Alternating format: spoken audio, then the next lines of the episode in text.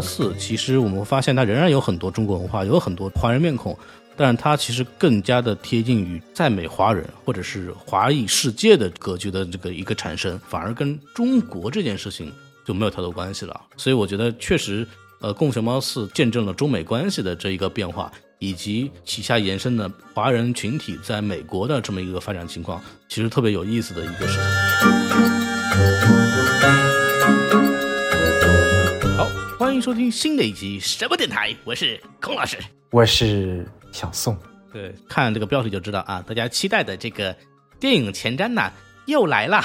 嚯，脱离了好几个月，怎么又突然出现了呢？对，就主要是因为这个。呃，我们春节档做完之后歇了一段时间嘛，对，就是只是名义上的歇了一段时间，对吧？小宋该工作还得工作，我，对，然后我我呢就是休假去了啊，我现在人在这个澳大利亚的墨尔本，对，然后我们两个隔空的录一下这个节目，哎，就大家回去工作的时候呢，我就休假，对吧？非常好，错峰。孔老师，这节目你还录不录了？你还录不录了？嗯，嗯，回来，但是但是我干这个休完几天，对吧？我还是。出来录节目了，是为什么呢？就是因为这个三月份的这个电影啊，确实非常的精彩，对吧？没错，没错，这才是真正的春节档。没错啊，这个之前我们春节档，我们这几个人忙成这样，每天跟一个节目，对吧？然后发现。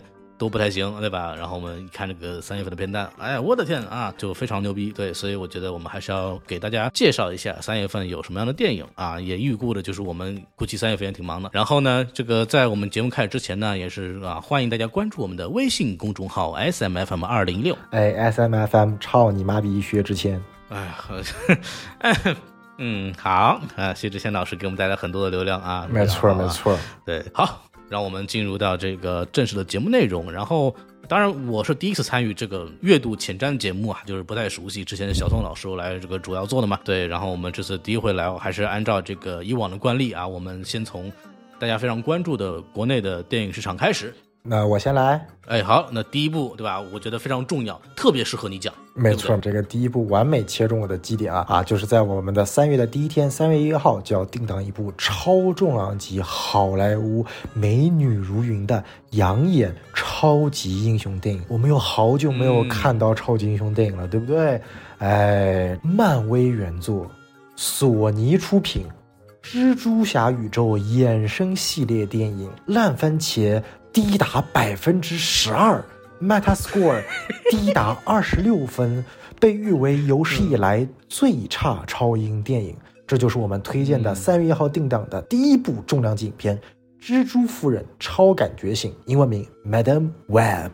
对这个电影呢，其实之前已经在海外上映了，然后我还特意看了一下，目前的澳大利亚的影院正在上映。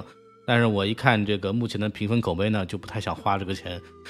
去 去去补这个片儿了，对吧？就是目前为止，我还看了一下 M D 评分，评分啊三点八，哎嚯，非常优秀啊，非常优秀。就是到这儿，其实我觉得就没什么可太推荐的了。但是光看这个主演的，确实还是挺有诱惑性的啊。比方说这个达科塔·约翰逊，对吧？没错，非常好，对吧？然后再加上那个最近当红的这个美剧新星西德尼·斯维尼，哎，悉尼妹，好看，嗯，漂亮，性感。他演的片子，这部就不要去看了。嚯，那个，但是我们觉得，这个小宋老师能不能给大家讲一下这个片子背景啊？其实我也一头雾水，怎么突然搞了一个蜘蛛夫人出来？哎，是这个样子的啊，就是说，呃，鉴于这期我们肯定不会为蜘蛛夫人做一部节目了啊，嗯，那我们就在这里简单的给大家介绍一下蜘蛛夫人。那蜘蛛夫人呢，本身在漫画里面也是蜘蛛侠的一个旁系的角色，啊，她叫 Madam Web，啊，然后这个蜘蛛夫人呢，她是一个相对来说在漫画里的设定是一个瘫痪。盲人，嗯啊的一个老妇人的一个形象啊，这个银发灰灰的老妇人的一个形象，但是她有极强的心灵感应能力和这样的一个甚至是预知未来的能力，所以说呢，她一个角色定位其实有点像是那种亦正亦邪，她不是纯粹的正派，也不是一个纯粹的反派角色。嗯，其实当时这个索尼电影宇宙去立项的时候，立 Madam Web 蜘蛛夫人，我觉得也是蛮神奇的。你说猎毒液这种作为的独立电影，我能够理解，毕竟是人气反派角色嘛。对啊。啊。其实你像列这个什么这个莫比亚斯、猎人克拉文、蜘蛛夫人这种，我都是完全无法理解的啊。莫比亚斯已经扑街成这副样子了，现在蜘蛛夫人马上也已经尽显扑街之势，所以下一部猎人克拉文呢，我觉得大家也不用期待了啊。但是这部电影我想说一下，就是说呃，确实刚刚孔老师所说了，有很多啊知名的当红的女星出演，所以说这也是我觉得就是我还是会去看一下这部电影的。就是说，如果真的是超英爱好者、蜘蛛侠爱好者一定要去看的话，那就可以去期待一下这部电影的这个阵容。除了刚刚孔老师讲的德克塔·约翰逊啊，这个五十度灰、悉尼妹啊，最近有一部他的这个呃爱情喜剧片叫做《只想爱你》（Anything But You），啊，非常非常的火。对。而且最牛逼的是，这部喜剧片有一个吉尼斯世界纪录，它是有史以来票房最高的莎士比亚改编电影。你没有听错，《只想爱你》的这部发生于现代的性喜剧片子，它改编于莎士比亚的《无事生非》这部作品。哎，非常非常的有意思啊！啊，所以说啊，这个豆瓣上有人点评说，就是说这部电影说明什么？当晋江文学遇上莎士比亚，就是票房超级重磅炸弹。这部电影已经在北美完整开花了，票房特别特别的高啊！所以说也是索尼出品的，所以说索尼基本上把那部电影赚的钱全部赔在蜘蛛夫人上面了。哎，然后还有一位演员要介绍，叫做 Isabella Merced。呃，她呢是一个相对来说比较没有那么出名的女演员，但是她后面的一些啊片约戏份都相当的不错啊。除了之前她演过《变形金刚五》的女主，她之后会在 DCU 的第一部作品《超人传承》里面啊，就是滚导导演的《超人传承》里面扮演 Hot Girl，啊，飞鹰女侠啊，或者就简称鹰女。然后她在大热的游戏题材作品《最后生还者》第二季当中会扮演女主。的情人啊，或者说女朋友 Dina 这样的一个啊角色啊，对女主的女朋友啊，这个大家不要听错啊，反正玩过游戏的自然知道我在说什么。所以说，单纯从阵容来说，像我和孔老师这种老色批呢，我觉得还是可以去看一看的。不是，你怎么突然代替我说这个话了呢？反正我觉得你说的也对，然后 挺好啊。我就看到这个西德尼·斯维尼呢，我就觉得要我去看他的之前那部作品吧。还货，而且还有一点，对于蜘蛛侠迷必须非常重要的是，这部电影极力推荐，因为你可以看到一个从头到尾活着的本叔叔。哎，这是蜘蛛侠有史以来的第一次，我们居然在一部电影里面可以看到活着的本叔叔。哎，因为蜘蛛夫人她的年龄其实是大于这个蜘蛛侠好多好多岁的嘛，所以说这个电影也设置在蜘蛛夫人年轻的时候，那么自然她的电影设定就是说她本身是属于那种救护员的这样的一个职业。那他有个同行，就是 Ben Parker 本叔叔了啊，所以说这样的话，通过这样的一个连接，跟蜘蛛侠这个角色有这个类似于浅浅的一个互动。当然，这部电影也传出了很多幕后新闻啊，就是也是主创最近爆出来的，比如说之前想跟荷兰弟有一个联动，有出镜，后来又把蜘蛛侠的镜头全部砍掉啊，等等乱七八糟的。反正我现在已经不想理这个索尼和漫威关于蜘蛛侠这块的内容了，我只想期待啊这个。Spider Verse 的第三部动画啊，其他我一概不期待。嗯，第三部动画也估计没那么快，就看这个第二部之后，也同样爆出了很多乱七八糟新闻来看的话，哎哎，我反正我就是想说，看看这个蜘蛛侠这个纵横宇宙第三部和流浪地球第三部到底哪个先出吧。哎，然后嗯，刚刚一提到本书，其实这个片子里边还有梅姨，对，就是更年轻的、更好看的梅姨啊，由艾玛罗伯斯扮演啊，金发碧眼的美女，对吧？哦，感觉这部片子就是来看看姑娘的，就是哎，孔老师是非常政治不正确，都是好看的姑娘们，挺好的，对吧？这就没有什么问题嘛。哎哎，然后这部片子我们是不是就可以这么略过吧？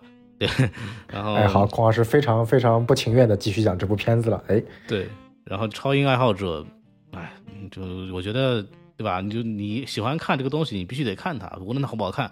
对吧？如果你就是想看好片子的，这个片子就跳过吧。啊，因为在同一时间段有非常多可以代替它的更好的片子。嗯，您给介绍一下。首先呢，必须重磅推出我们好莱坞新贵一对好基友维维诺诺，哎 啊，不是不是克里斯托弗诺兰和这个。丹尼维纽啊，这个我用他非常标准的英文发音来来读啊，这个丹尼斯维伦纽瓦啊，他们呢将有两部片子要在三月一号进行国内的限定重映，分别是《奥本海默》啊，他才刚刚下映没多久又要重映了，以及《沙丘一》，这两部都会在三月一号在中国的院线，尤其是 IMAX 影院有限时的重映，非常推荐大家，尤其对于视效特别特别这个享受的。观众啊，可以进入 IMAX 影厅，再次体验一下最高级别的奥本海默加沙丘。哎，这个片子就是你要要非要告诉我说第一周啊必须得看点啥的话，啊，我觉得重新去 IMAX 的这个影厅里边看一看，感受一下就是电影的感觉，对吧？就是我们春节档看了这么多片子，我相信大家对吧？就是已经快忘了电影长什么样了。嚯，没错没错，看看一眼，你看正儿八经的电影长啥样？好吧，对，挺好的。哎，对。这 IMAX 排了将近一个半月的什么《飞驰人生二》啊，《热辣滚烫》啊，IMAX 估计自己都看不下去了。终于有点 IMAX 的样子的电影出现了。对，嗯，然后除了这个之外，是不是还有一部台湾电影在这个最近还挺火的？没错，没错。三月一号，除了刚刚，如果大家有人说，哎。我不想再看重映的电影了，我也不想看这个超英烂片。嗯，那么在三月的第一周，三月一号，是否还有一部大家可以值得去院线观赏的新电影呢？那答案是有的，那就是我要重点去推荐的。周处除三害啊，三月一号同样也会在全国公映。其实现在在我们录节目的当下，已经有很多很多的点映，目前在全国范围内开展了。所以说可以看片方也是非常非常的自信啊。从前天开始点映起，这部电影的豆瓣成绩从八点一分，因为它之前在台中国台湾已经上映过了嘛。对。八点一分，一路每天以零点一分的成绩，直到今天已经飙到了八点四分，可以说是非常好啊！这个我觉得也是这部电影的一个质量的一个保证。那可以简单的说一下，这部电影呢本身也是。去年金马奖的最佳导演和最佳男主的提名，并且是最佳动作设计奖的获奖者。他也是近几年少有的内地的犯罪动作片。当时片方也打出了这是近十年以来内地犯罪动作片的豆瓣最高分啊！上一部跟他同样齐名的啊，应该是无人区了。啊，所以说都达到了八点四分的这样的一个成绩，哎，所以你看片方也是想方设法，近十年内地华语电影犯罪动作片 豆瓣成绩最高，这前面的限定条件太多了，只要定语够长，我就是第一名。没错，没错，哎，想到了某些影片，这个营销非常不择手段、毫无底线的宣传自己是某个档期的第一名啊，啊，我们这里就不指名道姓了。对啊，但是不管怎么说呢，这部电影的主演也是非常啊知名的这个阮经天啊，他这部电影也是可以说是呃完美的塑造了这样的一个呃新时代的周处着这样的一个连环杀人狂的一个角色魅力对吧？所以说。呃，这部电影呢也是一个大尺度爽片。反正这两天在点映嘛，让我看到了一下，就是有明显的这个删减部分呢，比而且但因为它的办法是用很多替代镜头嘛，对，然后或者是一些比方说一些特写的办法去掩盖掉一些所谓的更加暴力的环境，所以说整片长度并没有明显的区别。但是其实，在一些比方说一些封建迷信相关的和暴力相关的，还是做了一些处理的。对这个也也不得不说一下，然后还有最近好像这个片子又卷入一些抄袭风波啊，这个非常有意思。火！但是我们不得不鼓励的是什么呢？就是这个电影其实首先是在它的宣传海报里边是着重的表达了未成年人谨慎观影的，这个确实是一个在大陆来说是非常不容易的，你知道吗？因为大陆是没有分级的嘛。对对，然后这个提醒很有必要。然后还有一个部分是它这个除三害里边，其实在之前的有一个被疯传的。海报里边有写到，就是说啊，里边包括电影评社。对我觉得这个是也是一个很凑热点的这么一个营销方法，然后影迷也非常喜欢。对，但是从目前的整个口碑来说，确实这个电影。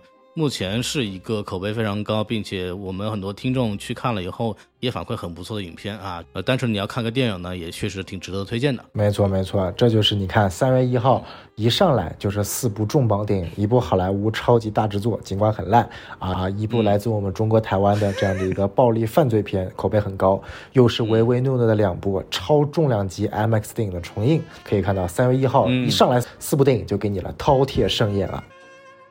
对。哎，那我们来三月二号吧。哎，嚯，原来三月二号还有一部啊！那一般来说，呃，我们电影尤其是大电影定档都一般都是在同一个时间，基本上都是周末的时间嘛，对不对？或者周五的时间。嗯。所以理论上来说，我们下一部应该讲的是三月八号第二周的电影。但是呢，非常出乎意料的是，有部国产电影居然是在三月二号定档的啊！那我们就一起把它放在三月的第一周讲完。这部电影呢，叫做《细沙》。啊，然后我简单的看了看预告和它的影片简介，是类似于那种剧本杀风格的那种奇幻探案类型的电影。然后主演阵容呢，相对来说也比较令人耳熟能详。贾冰啊，贾冰这几年也非常火，就不用多说了，对吧？狂飙啊，这个《飞驰人生二》都有出演。然后渊太，哎，我们在《武林外外外传》里面的这样的一个秀才，对吧？然后也是今年在《繁花》里面也饰演了一个小角色，哎，也算是又火了一下。然后女主是蒋梦婕啊，我不是特别了解啊，但是应该有她的粉丝。刘蒋梦婕是呃新红楼的，就李少红的红楼的这个林黛玉的扮演者哦，演的好吗？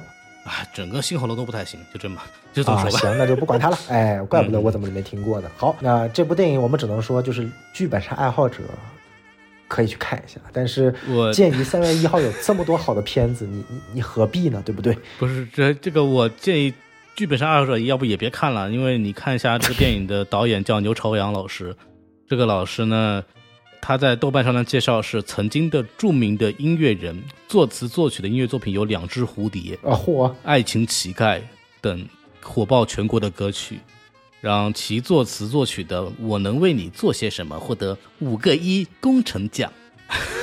嗯，你看这个这个荣耀不是挺高的吗？孔老师为什么不推荐？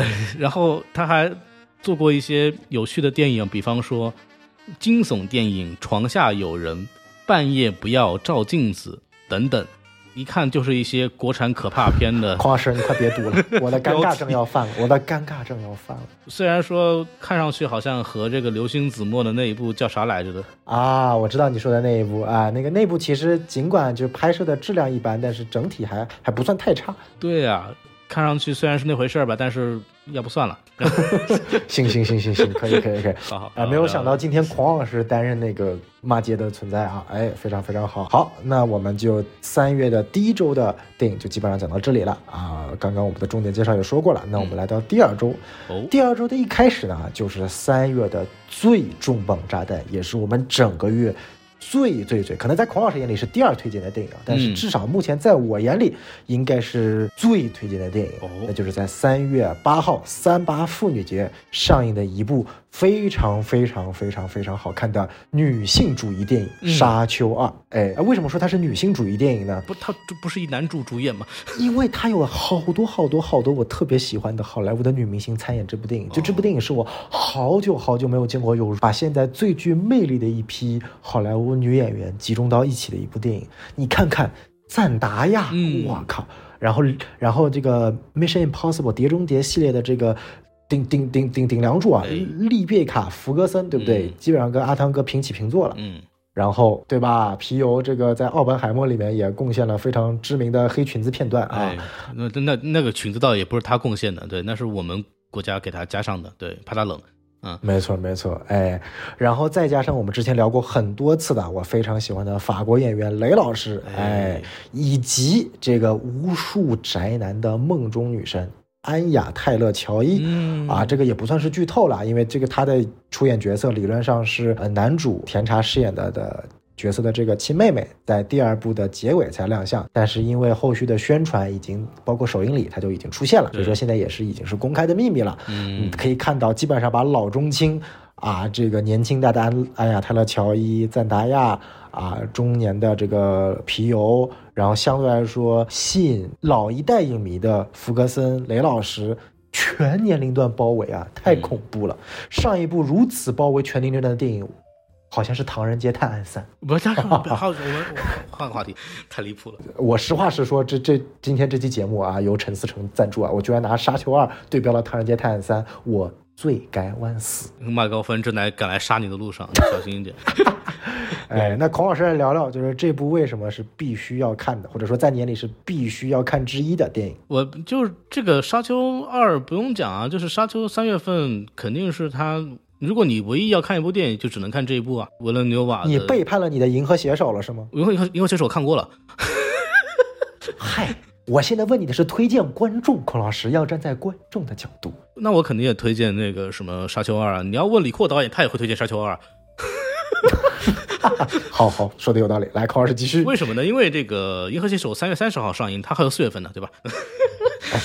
哎哎哎，不带你这样的。对，玩个赖，没有开玩笑，就是《沙丘二》就是就是极致的电影体验，而且《沙丘一》是一部大预告片嘛，没错对吧？就是塑造了一个悬念，然后所有东西都没有揭开，然后看得很不过瘾。沙丘二的话，据我所知，他应该会演到呃那个甜茶这个扮演的这个角色保罗推翻皇帝，对吧？就是非常重要啊，嗯非常重要。哎，谢谢孔老师剧透，哎，剧透罪该万死 没有，这是原著小说内容啊。啊！那那大家都没看过原著呢啊，我们不像孔老师这么有文学素养。对我们，你没有看过原著，我给你这个机会，你敬请期待之后的什么电台节目。对，嗯，可以可以对，可以预告一下，对，非常重要，大家可以关注一下啊，让保证让你们看到小说。对，所以我我觉得以这个《沙丘一》呈现出来的影像质量来看的话，无疑《沙丘二》是非常值得去电影院看的。就抛除刚刚小宋老师说的演员之外，整个维伦纽瓦对整个世界观的营造，他在大荧幕的上面一个呈现效果，我是觉得这才是犀利马，这才是电影，对吧？我觉得这个是非常重要的。那么喜欢沙丘这个世界观或者科幻迷就更不用讲了，这我也不需要我们去介绍它，没错所以，就是就是两个字儿去看就就结束了，对吧？就是没有什么，不任何人都要去看，不要给我找任何理由，就什么什么你是谁，你完你是薛之谦，你给我看，给我看，对吧？就是但你三月一号在其他地方都已经上映了嘛，然后我估计有机会也在澳大利亚先看一下，好吧？哇，孔老师这拉仇恨啊！好看爱看去看，没错就是没错呃沙丘一看完之后，我就想看沙丘二啊，沙丘二看完之后，我听说有人说。想想看沙丘三啊，反正就是非常好。没错没错，大家如果看完这个电影，求求你们千万不要把你拍的画面发出去，谢谢你了。就如果你非要拍的话，当然我们是反对你拍任何东西的。对，你在电影院里边拿这个手机拍这种艺术作品，你发出来，你都是对这个摄影的一种亵渎，好吗？谢谢。对，呃，也借这个节目呢，我特别想对我上期节目的粗俗的言论啊，要道个歉。对不起，我伤害的广大了爱狗群众，我不应该这么骂狗啊，真的对不起啊！从今天开始，我们不说它是狗了，哎，垃圾就可以了，好吧，孔老师，我们一起改一下。对我们努努力一下，就是小宋，你作为一个做宠物行业的人，你竟然对狗这样的仇恨，我觉得吧，你确实应该反思一下。没错没错，我深刻反思，立刻道歉啊！我也倒立了，对不对？对如果大家还没有看到我倒立的图片呢，请多多点击《飞驰人生二》这期节目啊，我们在 show note 里面已经有我倒立的图片了。哎，是的，是的，来的晚了一些，但是我们最终完成了。没错，在我们群友一天三催的情况，太恐怖了！我本来就想这么烫过去了，结果群友天天在群里催。哎，孔老师，你看看我们都培养出了一帮什么样的听众？我觉得就很耿直啊。我们答应的事情就要完成。哎，可以，下次我们说一下这个下一部电影？哎就这个电影三月八号定档，它真的合适吗？对，就是在同天《沙丘二》上映的三月八号呢，有一部敢跟《沙丘二》正面刚的电影。哎而，且非常有意思的是，这部电影在淘票票的想看人数嗯基本与《沙丘二》持平，可能就比《沙丘二》少了一点点。啊，那如此可以跟《沙丘二》平行的电影，在我国会是什么呢？嗯那毋庸置疑，一定是一部青春爱情、恋爱偶像电影。哎，这是不是特别符合我们国家的国情呢？没错，没错，这部电影就是由谭健次啊、张静怡，以及知名乐团歌手刘恋啊哦出演的这样一部电影，叫做《被我弄丢的你》。嗯，啊，这个定档三月八号啊，呃，非常有意思的是呢，这个导演呢是曾经《燃野少年的天空》和《风犬少年的天空》的联合导演，跟那个叫什么张一白一起联合导演的两部少年电影的啊，我不知道怎么样啊，好像那两部电影还是 B 站出品的啊，都不大清楚啊，这个不知道孔老师看过吗？就《风犬少年的天空》是那个电视剧，还可以撑过前三集吧。就是后面它毕竟豆瓣评分八点零了，但是但那一部哦燃野的那个歌舞片儿，呃，我当时的评价就是说，呃，张一白亲手扼杀了中国电影歌舞片的可能性。哦，对，就是这个这个这个评价非常可以啊。对吧？就是谨慎观看吧。你要这么想，不一定那部电影是张一白的锅，也许有可能是这部导演的锅呢。别忘了，他们可是联合导演呢。那不就更更不应该看了吗？对啊，所以说我们要看这个三月八号的《被我弄丢的你》，来判断到底中国歌舞片的这个坟墓是到底栽在哪个导演手上的，这才能有最终定论。孔老师，我们要严谨啊啊！就像平社元年、道社元年，一定是由薛之谦带来的啊。至于中国歌舞片的坟墓到底是谁带来的，我们一定要究竟到底。不是，竟然还有你这样的推荐去买票的方法吗？你收了多少钱到底？很离谱啊！哎，不管怎么样，就是说你就算是青春片爱好者，你也可以不用看这部《沙丘二》，也有青春爱好片元素啊。看甜茶和赞达亚两个人谈恋爱，它不香吗？看甜茶给汤姆·霍兰德戴绿帽，它不香吗？嗯对不对？所以说都去看《沙丘二》，看什么被我弄丢你啊？这叫被影迷弄丢的节操。哎呀，好吧，好，我们继续。就然后三月八号，其实除了刚刚的这个青春电影之外呢，还有两部应该算是文艺电影吧，就是那个没错，一个是《追月》，一个是《孔秀》。哎，追月的话，我看是那个金鸡奖最佳女主何赛飞老师的电影，然后这个孔秀的话是圣塞巴斯蒂安国际电影节最佳编剧奖啊，就是这么一个获得电影。然后这个反正文艺片的观众，我觉得这两部电影可以稍微关注一下。对，然后具体我们也不细说了。是，然后文艺片说不，我要看《沙丘二》。对，就是沙丘二不香嘛，就还是这句话。对，然后到了这个三月的中下旬，我觉得有一部电影还是必须得给大家推荐一下的啊，就是这个《功夫熊猫四》。我有必要给大家说一下，就是《功夫熊猫四》上一部作品呢，《功夫熊猫三》上映的时候是二零一六年。那你就知道这个有多久了。对，然后第一部《功夫熊猫》电影呢是二零零八年的，也就是说第四部相隔第一部已经过去了十六年。这个 IP 真的是哦，环球又把它搬了出来，好像就发现好像只有续集电影能有钱赚一样。黄老师，我可不可以这么说，就是《功夫熊猫四》和《功夫熊猫三》之间的差距，跟我们什么电台成立的时间正好一样长？你说的非常有道理，对，真的是有八年时间了，这么算下来，哇，我们真是好厉害。没错但是我们一部《功夫熊猫》电影都没讲过，因为他他妈没有中间出续集，你怎么讲？对，说的很有道理。你看，这不是被我们逮到机会了吗？我们应该大概率会做这期节目，大家可以去期待一下，就是伴随着我们电台成长的一是的是的系列作品。没错，而且还是中美合拍题材的，对吧？这个特别适合我们电台。哎，当年中美合拍最火的时候，那可是我们亲眼见证了中美合拍从生到死的这一段时间。对这个电影三月二十二号上嘛，然后刚刚小宋提到一个中美合拍，知道是《功夫熊猫三》，应该是有史以来最成功的中美合拍的电影的范例。嗯，嗯、然后因为《功夫熊猫三》其实是由东方梦工厂来去为主导创作的没错。啊，你就可以大概理解为是梦工厂的中国团队来去做的这件事情。当然，到了第四部呢，东方梦工厂已经跟这个梦工厂没啥关系了。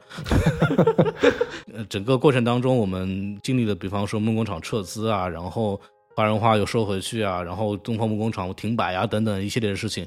反正最近东方梦工厂又开始恢复呃操作了嘛，然后其中也上了一些片子，也效果不好。《功夫熊猫四》这部呢，其实跟东方梦工厂没什么关系了。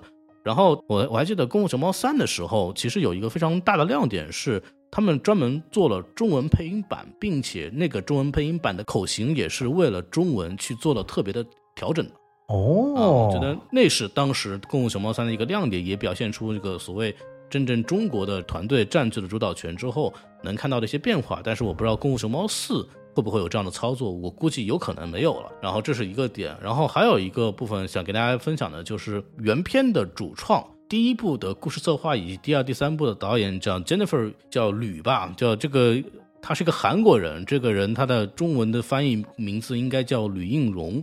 然后他在第四部的时候已经不是导演了，然后变成了这个迈克尔·米切尔和史蒂芬·马斯丁。然后迈克尔·米切尔之前是有两部呃动画电影的，是一部叫《魔法精灵》，就是那个、大家小时候玩过那种什么头发可以乱梳的，里边有糖的那种小精灵玩具吧？孔老师，你小时候玩过吗？我玩过，对吧？啊，哦，原来你的头发就是这么美的，哎，被魔法变美的。报应报应，好吧。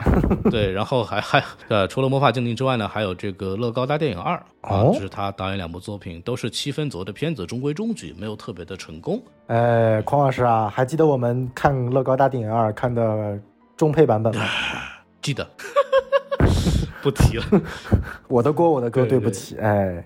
一看到之后马上调整影院，赶紧跑外面去看，看到了英文版本。啊，这个跟大家简单说一下，对，就有一次我跟孔老师，孔老师不远千里万里啊，来到我们的大郊区，跟我来到我们家跟我录节目。嗯录完节目呢，为了感谢孔老师一路的舟车劳顿呢，嗯我请孔老师看当时在国内上映的《乐高大电影二》，哎，找了家影院，刚坐进去清脆响亮的中国话出现在了荧幕上。我跟匡老师愣了三秒钟，然后匡老师看了我一眼，然后站了起来。哎，然后我们俩就站了起来，走出了影院。对然后迅速找了一家旁边一家原声的，从此就给我记下了以后在国内看外国电影还要去看看它是国语还是原声，非常惨痛的教训。而且那个我们为了看英文版，我们还跑了一个更偏的电影院，然后那个电影院贼烂无比。没错，没错，反正我们不是说不尊重中文配音啊，就是觉得看原音还是最合适的嘛，因为原音是电影主创亲自确认过的。没错。还有另外一个导演给大家介绍一下，这个导演叫史蒂芬妮·马斯。这个导演这个马呀是一个中文的马，就他是个华裔来的。中文的马然后对，所以我把他亲切的称之为马斯英老师。哦，他是这个梦工厂的一个工作人员嘛，就废话。然后他之前是 AFI 的毕业的一位故事绘版艺术家，哦就是那个 storyboard 嗯，那个画那个故事板的那么个人。然后之前也给这个像那个《寻龙传说》，就是那个拉雅和他的龙，嗯，对，然后还有这个《驯龙高手三》啊，两部跟龙有关的作品都有过他的这个工作的痕迹。然后这也是他个人第一次成为一部院线电影的导演。哎，转型的特别好。对这个随着 AI 的诞生啊，这个故事绘版 Storyboard、嗯未来是真的可能马上就被 AI 代替了。他趁着这个契机转行成了导演，一个完完全永远不会担心被 AI 代替的存在，还是非常有先见之明的。说不定以后就是在那个 Sora 里边敲两个字儿，这个电影就出来了。啊，可以可以可以。哎呀，孔老师，这个未来还是非常的恐怖的。嗯，给大家说一下，除了这个核心主创之外呢，再聊聊这个影片的配音阵容吧。嗯，就是比方说那个那个杰克呀，这些所谓的老的配音演员呢都在。对，然后包括这个盖世武侠，就是在预告片里面其实没有太出现。据说在这个电影里面也没有很多戏份的那几个什么老虎啊、仙鹤螳螂那几个人，当当年都是有著名的演员，什么刘玉玲啊、什么成龙啊配音的。啊，就据说呢，导演透露呢也会出现那么一下，但是估计在这个目前的主创阵容来看呢，应该是不会有大的戏份的。重点说一下新人吧，新人就比方说像那个大反派维欧拉戴维斯，嗯啊，这个常听我们节目的人应该也很熟悉啊，非常著名的黑人女演员。然后在这个 DC 宇宇宙里边扮演了一个非常重要的角色，哎，唯一从 DCU 活到 DCU 的阿曼达沃洛，跨越次元宇宙的存在。对，然后她本身也是奥斯卡影后啊，等等，就是获得了很多的荣誉。没错然后她这次主要扮演了一个个角色叫变色龙，火然，后看预告片的这个部分呢，它应该是可以去吸收其他反派的超能力或者是武功，然后就可以有点像那个《宠物小精灵》里边的那个百变怪，啊，就有点那感觉。哎，。孔老师，你看啊，嗯。就是你看，让一个黑人演员在一个由黄种人的文化根基的电影当中，嗯演一个叫做可以改变自己肤色的反派，这是不是非常的政治不正确？然后他的能力呢，又是可以去抢夺别人的超能力，像不像零元购？哎，你说这个东西它怎么就那么的政治不正确呢？对不对？我抵制这部电影。可以了，可以了啊，就好。对，然后我们来说一下这个本片的一些华裔阵容，好吧？首先，在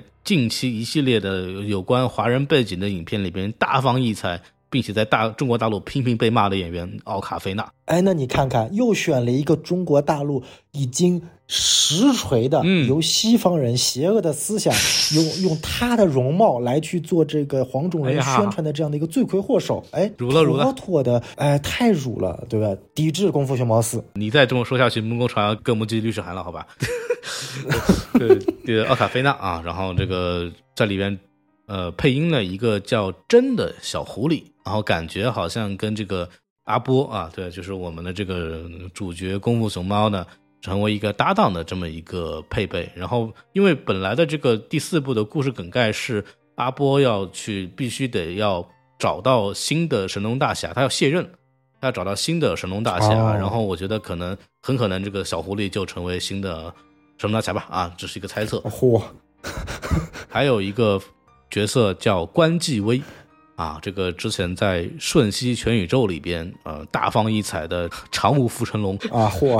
哎，你看，又是被西方主流媒体奥斯卡盖棺认定的奥斯卡最佳男配角，全都是文化挪用，全都是文化入侵。嗯，然后他在里边扮演那个角色叫韩啊，他具具体配的这个角色我也没看见啊是谁，反正在电影里面去看吧。对，这么一个事情，反正这两个也算是最近崛起的能代表华人血统的这两个人，但是他们其实跟中国本身的关系都没有那么大。嗯，对，奥卡菲娜赞美华人，对吧？然后关继威老师，其实越南血统了，对，就是他们其实在这个华语电影圈都没有那么的活跃。但总之，反正作为《功夫熊猫四》，它必须得有些中国元素，反正也会有嘛。就大家可以敬请期待一下。反正前三部我都挺喜欢的，第四部呢，我觉得喜欢这个系列的人应该还会去看吧。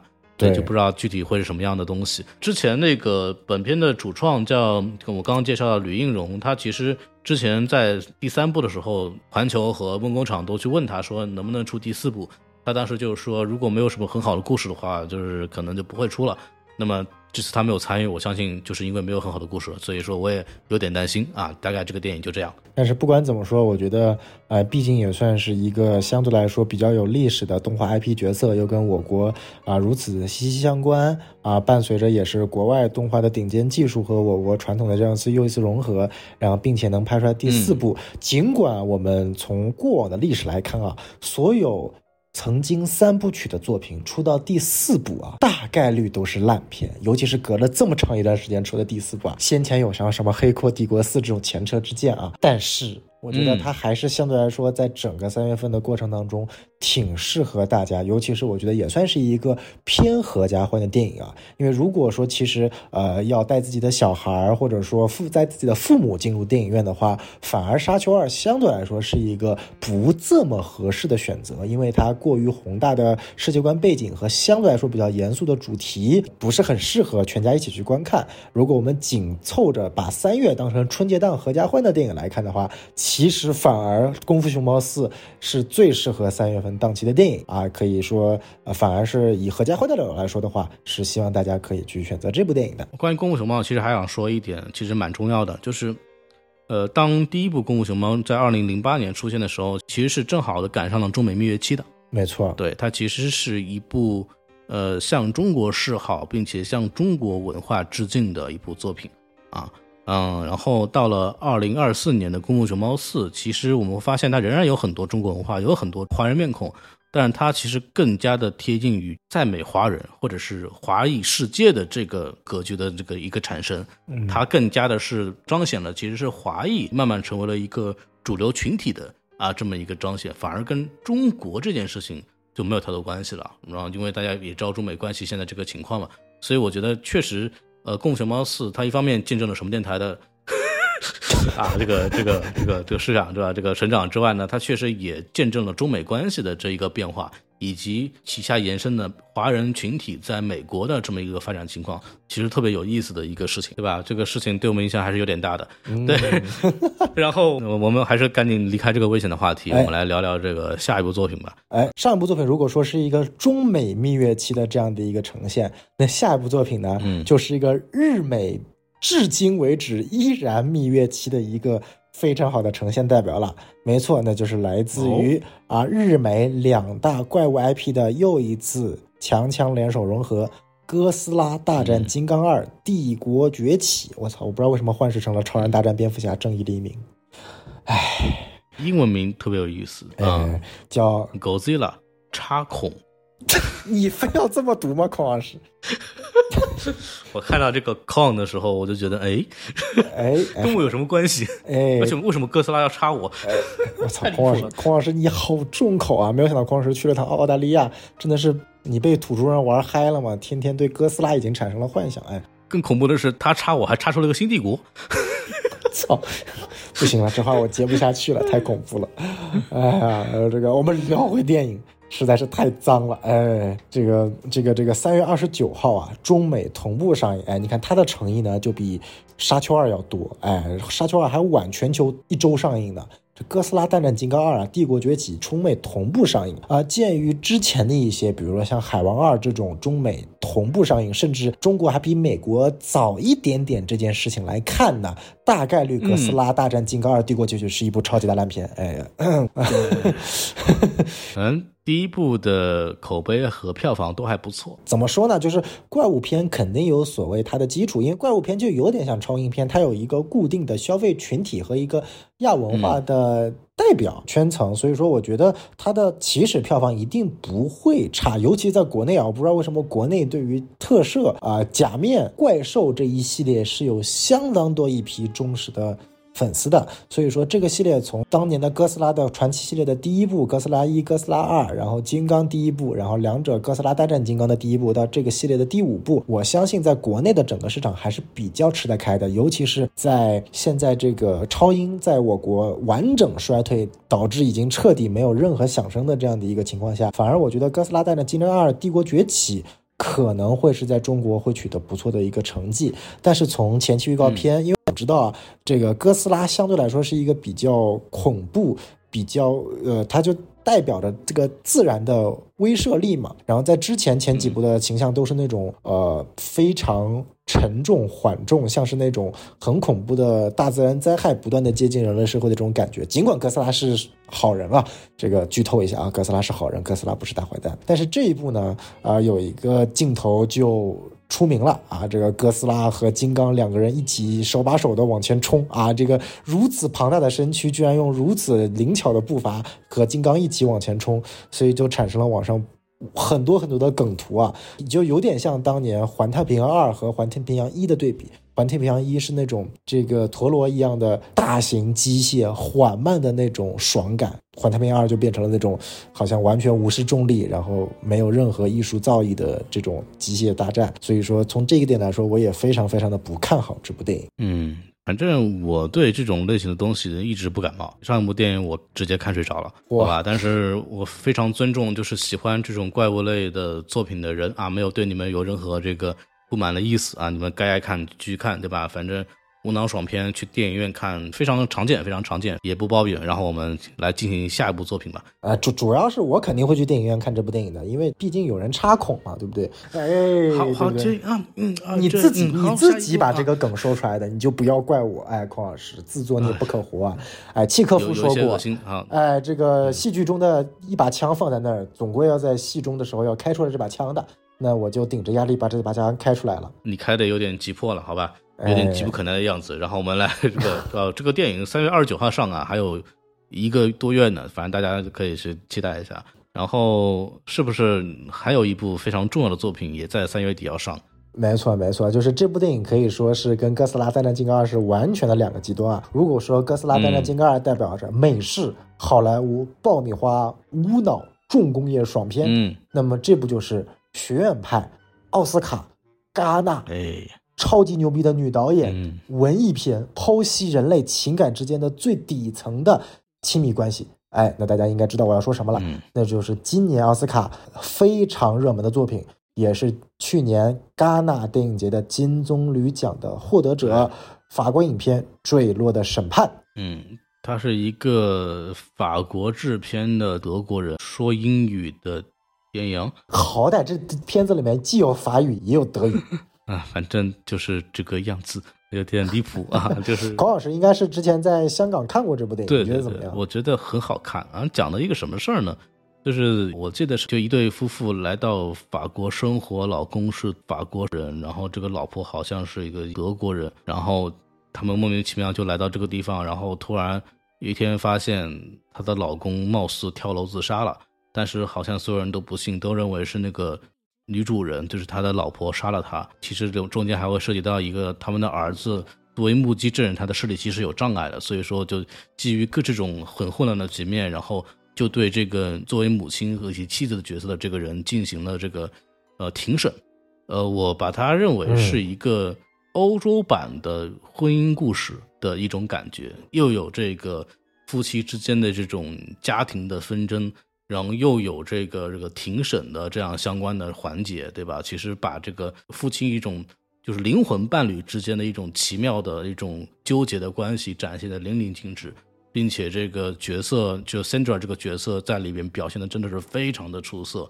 呃，我就觉得这个电影是一定要去看的，就是那种展现出的那种角色魅力和电影的那种魅力，就觉得是非常棒的啊。没错，这个我也是特别的推荐。我们从一些官方的数据来看，豆瓣八点五分，IMDB 七点八分，都是非常非常好的一个成绩，也是今年奥斯卡奖的一个有力竞争者之一。嗯啊，尽管最佳影片呃很难拿奖，尽管最佳女主在她前面有风头更盛的石头姐和花月杀手的女主角在捉对厮杀。但是我依然觉得这部电影所呈现的出来的这种演技更加的细腻，更加的真实，也更能够反映出我们现实生活中的很多的照应。不过确实啊，我发现欧洲人拍这个婚姻的东西是真的看得一针见血。像最老的这个英格瓦·伯格曼拍的这个婚姻生活，嗯啊，然后后面包括这个他又改编成美版的这个剧集，奥斯卡·伊萨克和杰西卡·查斯坦。饰演的这个婚姻生活的剧集啊，也在二零二一年的时候有上，这两部我也推荐大家去看。然后包括孔老师今天提到的这个婚姻故事，嗯啊，也是非常非常的优秀的。然后我其实是非常非常的惊讶于这部电影居然会在国内公映。我倒不是因为审查的一些缘故，就是作为一个国内目前主张着积极结婚、积极生孩子的电影，去放这一部从根部彻头彻尾的寒冷彻骨的。让你恐婚恐育的一部电影，对，我 我不知道，我不知道这他妈是怎么引进的，真的我想不懂。估计已经戛纳拿奖了吧？没有这个之前其实去年我们就知道他会引进嘛。对，对他其实定档定的还挺早的。嗯，当时我们在我跟那个吕克老师在聊《狗神》的时候就已经提到这个电影会上映了。然后我就是在今年早些时候就去到了这个香港去看这部片子。反正就是这部片子能够引进，我相信其实非常的不容易。然后希望大家去珍惜这个电，虽然它是一个家庭庭审的这样的一种格局的电影，好像似乎就是在电影院里边没有那么的看上去那么直观的经验，但实际上它在影像上的表现力是非常强的。对我是觉得很推荐大家去去看一下。然后像特别像女主桑德拉惠勒的表演非常的精彩，对，就是嗯好看。它跟沙丘是另外一种，是完全不一样的一种电影魅力。没错，没错。OK，好，那我们来到了三月三十号，来到了月底。哎，月底其实还有两部电影。妈呀，今年的这个月的电影真的是太多了。来，孔老师讲讲。嗯，其实都是好电影来着。一个是三月三十号的《我们一起摇太阳》，这个这名字好耳熟啊，孔老师。我们是不是前几天好像 看过？就是这让小宋老师倒立的这部电影，你应该比我更耳熟。哎。这个没错啊，就是今年春节档的这个被迫改档的作品啊。这个同样跟红毯先生一起被迫改档，那红毯先生现在还是档期未定，对。而姚太阳呢，选择了三月三十号这个档期。讲道理啊，我觉得三月三十号这个档期也不好，就是怎么说呢？我觉得他要不就别挣扎了。但是不管怎么样，我觉得。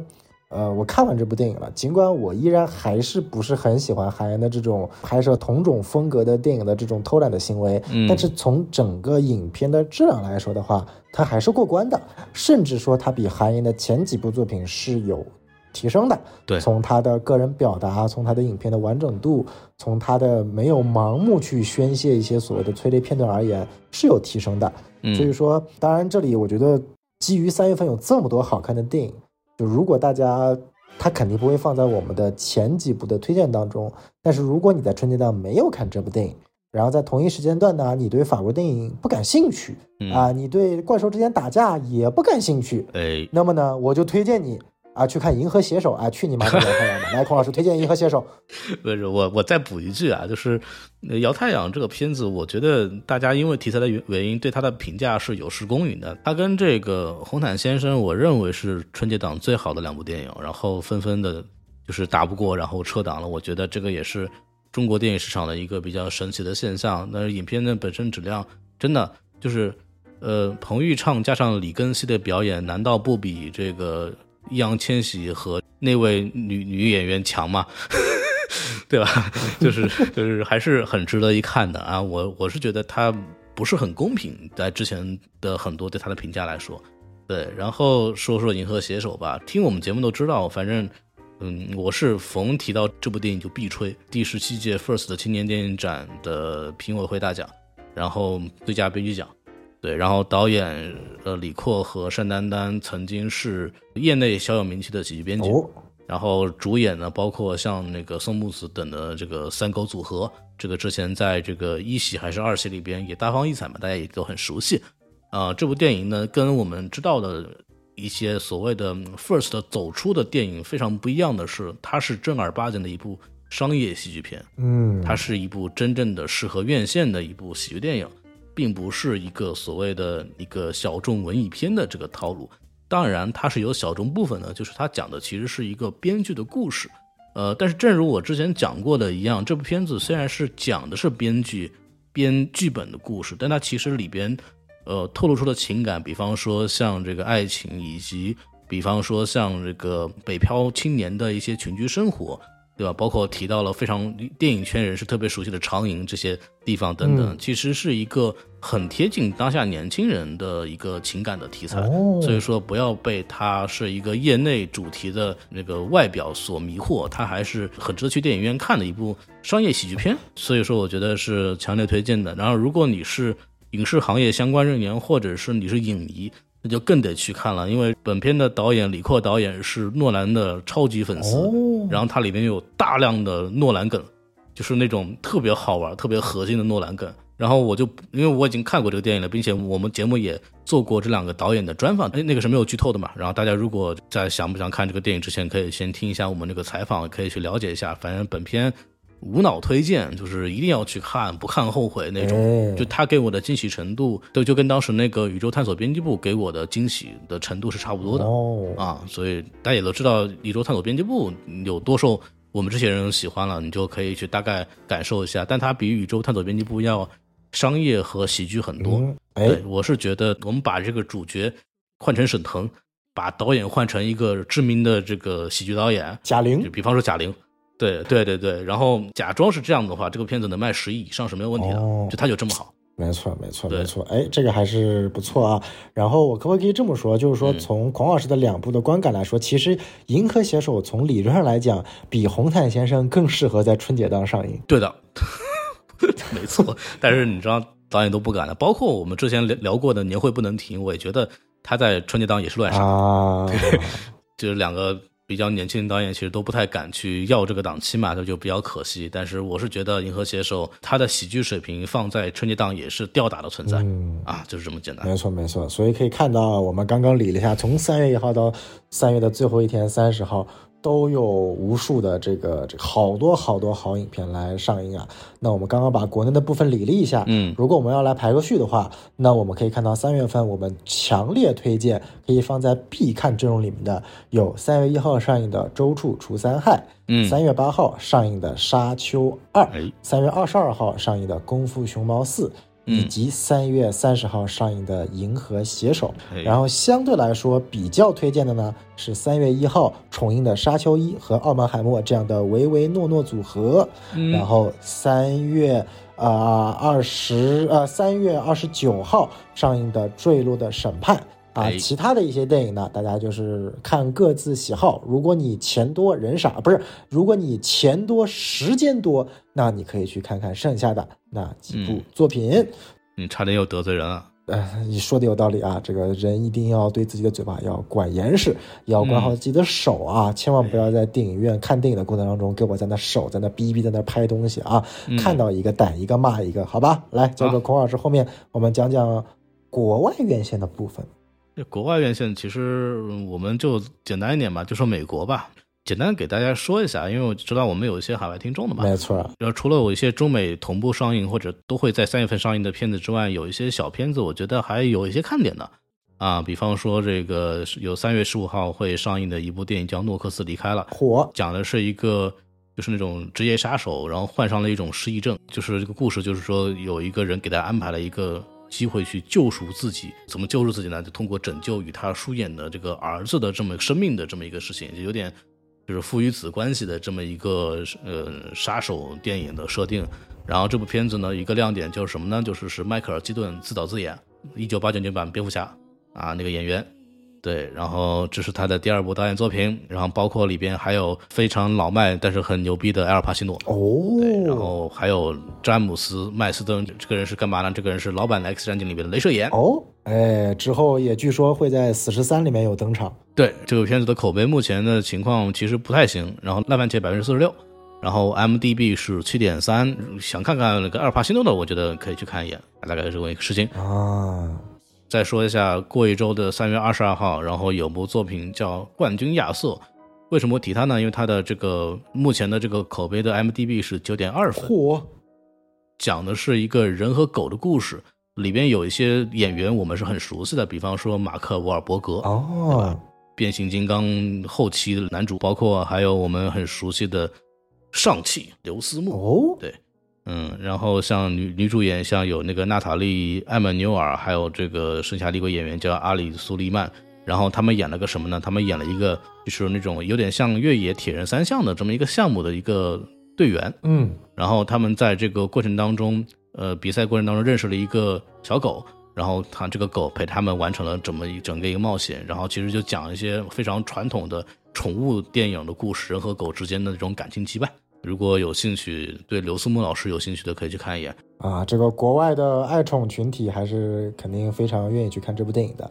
然后也借这个机会呢，再次跟爱狗群众说一声对不起，是我的过失。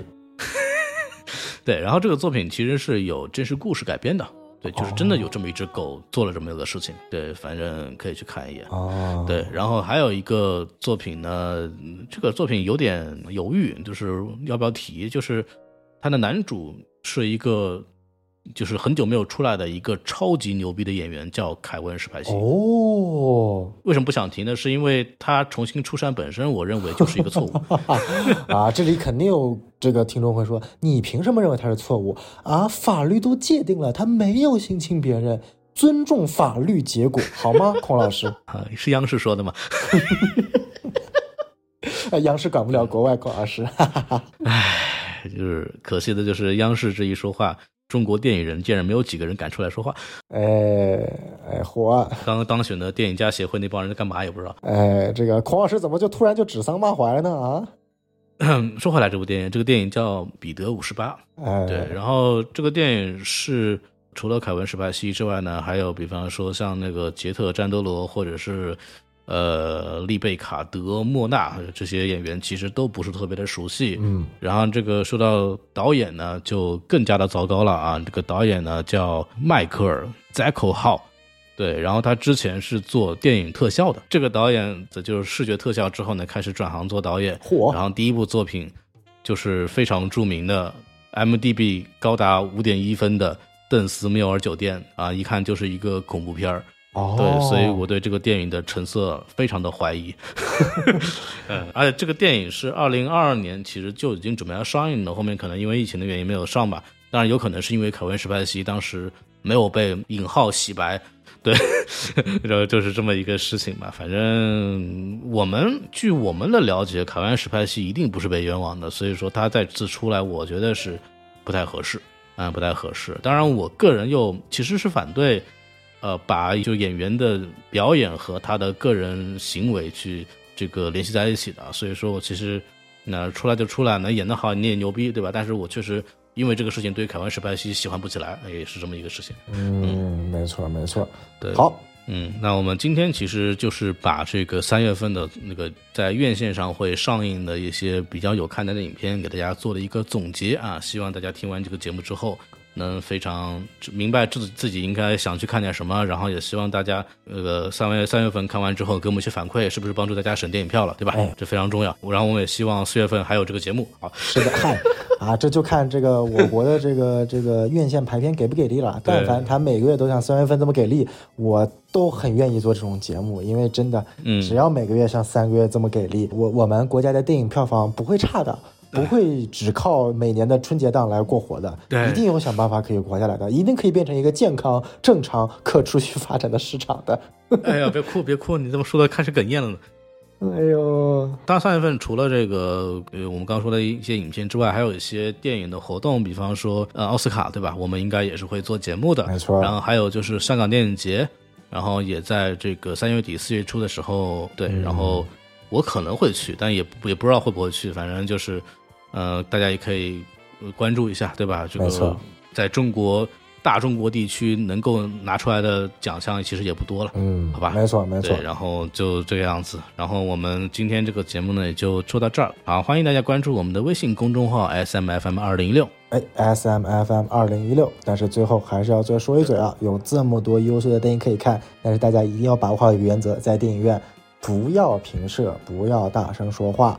不要吃有刺激性气味，或者说类似于鸡爪等有超级大声音的食物。不要交头接耳，不要打电话。我都不知道这些东西为什么我要再说一次。但基于我们现在进入了二零二四年倒射元年，我觉得这些东西有必要每期节目都要提一嘴。对，就是他们确实嗯没有违法，但他确实不文明，然后他也确实影响到了其他观看电影的人。所以说，既然大家买了电影票去看电影，那么我希望大家尽量在就是我们好好的看一部电影这件事情达成一致吧。嗯，没错，对，别的也就就就算了吧。对对对，就这个样子。好然后我们今天这个节目就到此结束，感谢大家收听，然后跟大家说再见，拜拜。拜拜。